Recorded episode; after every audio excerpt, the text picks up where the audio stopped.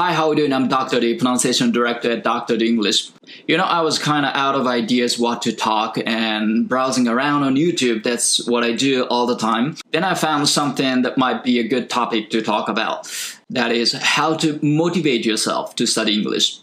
Because, you know, this is essential to keep yourself motivated if you want to improve yourself. And that was again what Yumi from English Bootcamp was talking about. So I took that idea again. Thank you, ユミさん。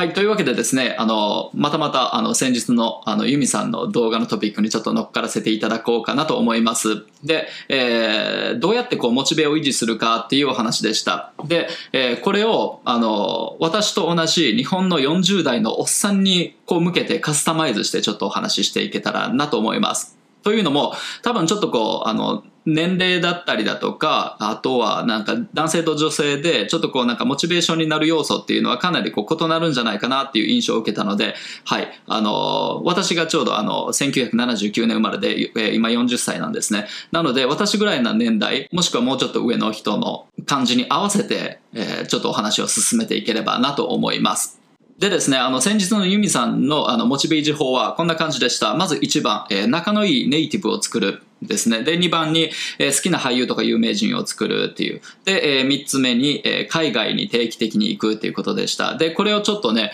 あの、一つ一つ私に当てはめてみたところですね、まあちょっとふとこういうふうに思いました。まず1番の、え、仲良い、え、仲の良いネイティブをあの作る。え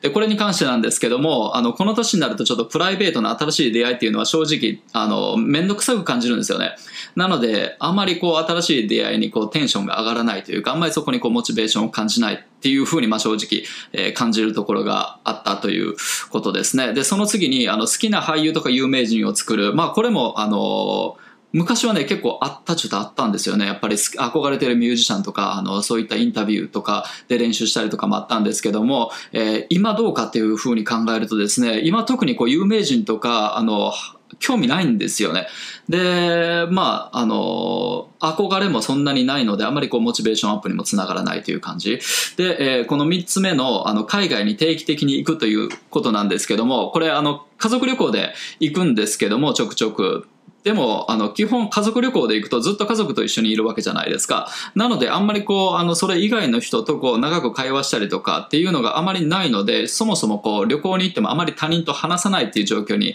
なってくるので、これもなかなかね、モチベージとして、うん、難しいかなっていうふうに思いました。で、えー、まあ私の場合こんな感じなので、あの、もしかして私とこう、同じあの世代の、あの、日本の40代のおっさんにとってはですね、あの、これはモチベ維持にはあんまりならないんじゃないかなということで、まあこのチャンネルのそのメインのあの視聴者層である、えー、40代の日本のおっさんに向けてこう、えー、提案するモチベ、えー、維持のお話をちょっと、えー、してみようかなというふうに思った次第です。で、まあとにもかくにもですね、あの、英語のスキルを上げるためには、えー、継続が大事ですということです。えー、結果が出るまでとにかくもう練習しまくる。で、えー、これに本当につきますね。で、どれくらい継続するかというと、あの、一生もののスキル、あの、一生もののスキルになるかどうかっていう目安が大体この1時間っていうふうに言われて、1万時間ですね。1万時間っていうふうに言われてます。で、えー、これはあの、ユミさんもあの動画の中で話されてたことなんですけども、あの、マルコム・グラッドウェルの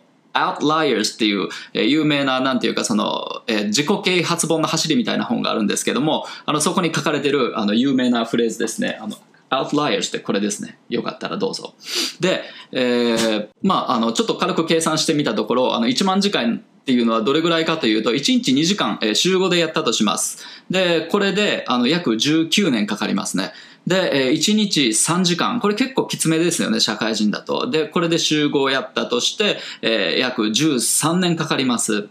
で、まあ普通のあの社会人のあの限界値が大体この辺りなんじゃないかなと思います。だから、あの、それぐらいこう10年以上の単位でこうずっとこう継続していかないと、なんていうかその一生もののスキルとして身につくぐらいまでには、至らないっていう、まあそんな感じですね。で、えー、実際にこの10年単位の継続っていうもの、あの、できる人は、まあ、そう多くないわけですよね。で、例えばこう私もこの発音を教える仕事始めて、まあもう10年以上経つんですけども、まあその間ですね、本当にいろんな人が現れては消えていき、あの、してきました。で、この、えー、10年以上こう続けて発信し続けてるっていうのは、まああの本当に私も含めてあの数人ぐらいしかいないです、日本で。はい。それぐらいもうなんていうか、えー、10年単位の継続っていうのはもうほぼ不可能に近いみたいな感じだと思います。まあ、なので、できればその短期集中でやっていければ、うん、いいなという感じなんですけども、えー、ここからがその、えー、っと、40代の日本の差に向けた、えー、モチベ維持の提案です。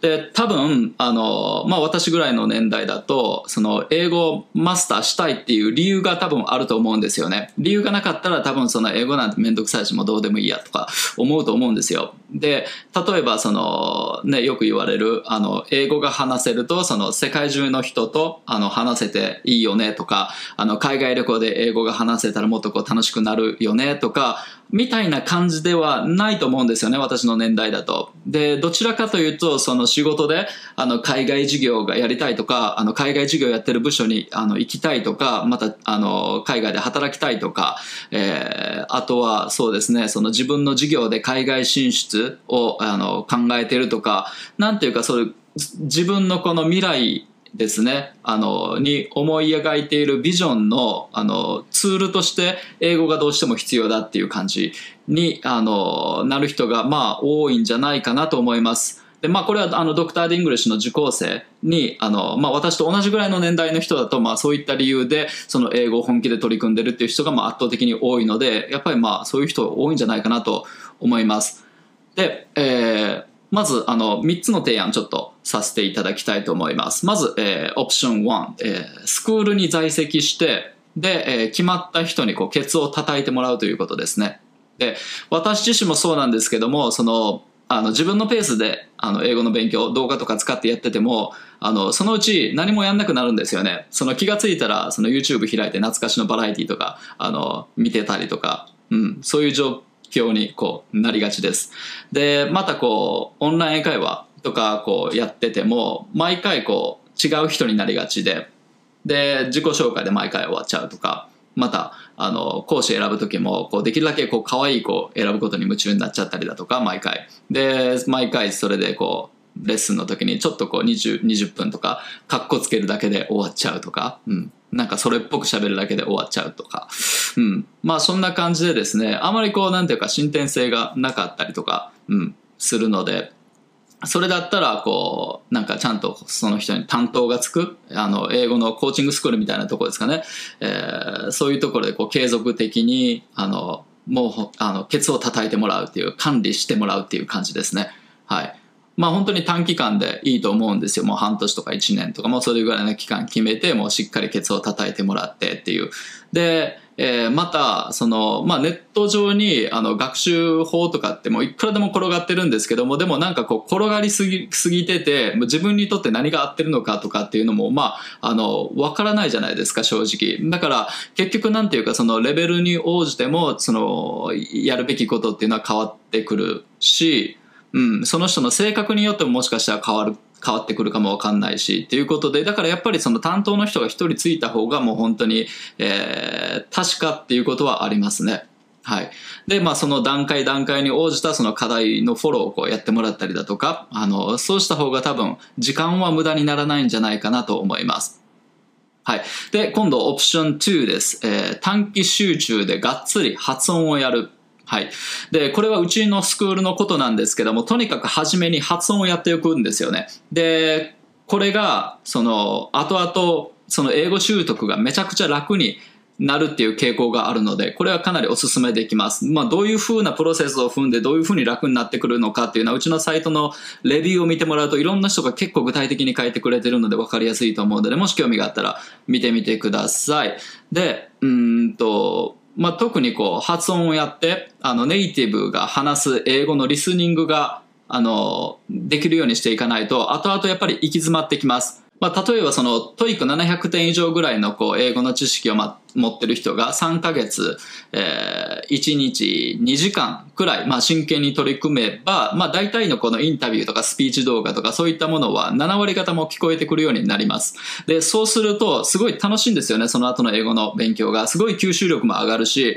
全体的にこう練習が楽になるので、かなりやっぱりうん、モチベがそれによって爆上がりします。だからこれはまあかなりお勧めできます。なので、まあ、ドクター・ディングリッシュをこうずっとやってるっていう感じですね。で、えー、今度オプション3、えー、休職して海外の大学院を目指すというのも一つ選択肢として、うん、結構あります。で、まあ40代で大学に行くのみたいな風に思われる方も多いと思うんですけども、これ意外とその海外では普通のことなんですよ。まあ例えば MBA とかだと、そのシニアマネージャー向けのコースとかもあるので、まあそういったコースだとその35歳以上の人とかがメインなんですね。で、えー、なので40代の人がそこにポッと入っても全然、なんていうか違和感はありません。で、えー、これに関しては、その強制的にある一定ラインの英語力を短期間でこうつけなきゃならないっていう状況に追いやられるわけなんですよね。なので、こう、あの、かなり本気度が増します。もう本当にこう、排水の陣で挑むっていう感じですよね。結構みんなそういうのって好きじゃないですか？特に男性は。自分を追い込んでやんなきゃいけないような状況にこう自分を追いやってやるみたいな。うん。多分ね、僕もそうなんですけども結構みんな好きなんじゃないかなと思います。まあこういうのはですね、その将来、あの、海外事業がやりたくて、その海外のあの人脈獲得とかもこう視野に入れた、あの、本気の本気の人には、あの、かなりおすすめできるプランですね。はい。で、実際にそういうふうにあの、やってらっしゃる方も、あの、結構ありますし、それでうまくこう、あの、海外事業につながっていったというケースも結構あるので、えー、できないことはないですね。まあ、それ、えー、結構大きなプロジェクトになると思うんですけども、それでもう本当に人生ゴロッと変えちゃうぐらいなことはできちゃうと思います。また別にその MBA じゃなくてもそのアートの分野でもアグリカルチャーの分野でもまああの挑戦したいことならあの何でもいいと思います。で、それぐらいの年齢で新しいことにこう挑戦してまた学び直すっていう人もあのまああの世界で見るとあの普通にいるので全然恥ずかしいことじゃないと思います。はい。まあ、そんな感じでですね、あの、最後に、その、英語上達のプロセスみたいなのを簡単にちょっとお話しして終わりにしたいと思います。で、英語上達のプロセスって、例えば、あの、スティーブ・ジョブズのスピーチの、えー、connecting the dots のこのくだりとかを完璧に言えるようにするみたいな、はい。えー、そういったなんていうかその、印象に残ってる、なんかこう自分がこう言いたいなって思うようなフレーズをですね、とにかくこう完璧に言えるようになるまでこう練習していくとか、そういったのは結構効果的です。で、うんと、その楽器をあの上達させるっていうのに例えていくとですね、まず自分がこう弾けそうな、あの、イントロとかリフとか、えー、そういう印象深いところだけこうコピーしていくんですよね。割とみんなその楽器をなんか小学校、中学校、高校ぐらいからやってた人ってそうだと思うんですよね。えー、ちょうど私の世代だと、その、レッド・ゼッペリンとか、あの、ジミヘンとか、なんかそのあたりに憧れてるギター、あの、ギター小僧とかが多かったわけなんですけども、なんかみんなやっぱりその簡単なやつを、簡単にあの弾けそうなやつをこう選んで、練習するんですよね。例えばその、えっ、ー、と、天国の階段でしたっけ？とか、トントントントントントントントントントントントントンとか、えっ、ー、と、あとは、あとはなんか地味編のパープルヘイズとか、まあなんかこういうやつですね。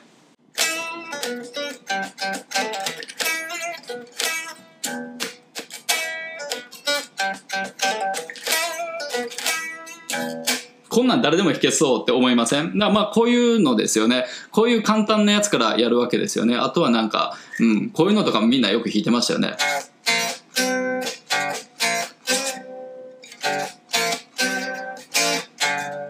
とか、はい。まあこんなんも結構誰でも弾けるじゃないですか。まあそういう、なんか、まあまあ英語でも同じような感じで自分の好きななんていうかそのスピーチの下りだったりだとか有名な人のその演説演説とスピーチ同じか。まあなんかそのフレーズの下りぐらいをこう完璧にこうしていくっていう。でそれでこうレパートリーをどんどん増やしていってどんどんこう難易度の高いものに挑戦していってで、えー、最終的にはなんていうか自分の覚えたレパートリーの組み合わせとかでなんていうかその、えー、いろいろ喋れるようになる音楽だったらもう曲が作れるようになるとかそういうふうに自然にこう至るんですよねだからまあ、えー、そういった伸ばし方がこう一番モチベーションキープしやすいんじゃないかなと思いますね。自分のもう好きなあのことばっかりやるっていう。はい。で、一個一個、もうなんか全体曲一曲をこうマスターしようと思わずにその一部分一部分だけでいいみたいな。うん。そんな感じで、はい、あの、上達していくこともできるので、まあそれはそれでお勧めできますという感じですね。はい。というわけでですね、あの、今回の動画はどうやってモチベを維持するかっていうことについて、えー、40代の日本のおっさんに向けてカスタマイズした内容でお届けしました。はい。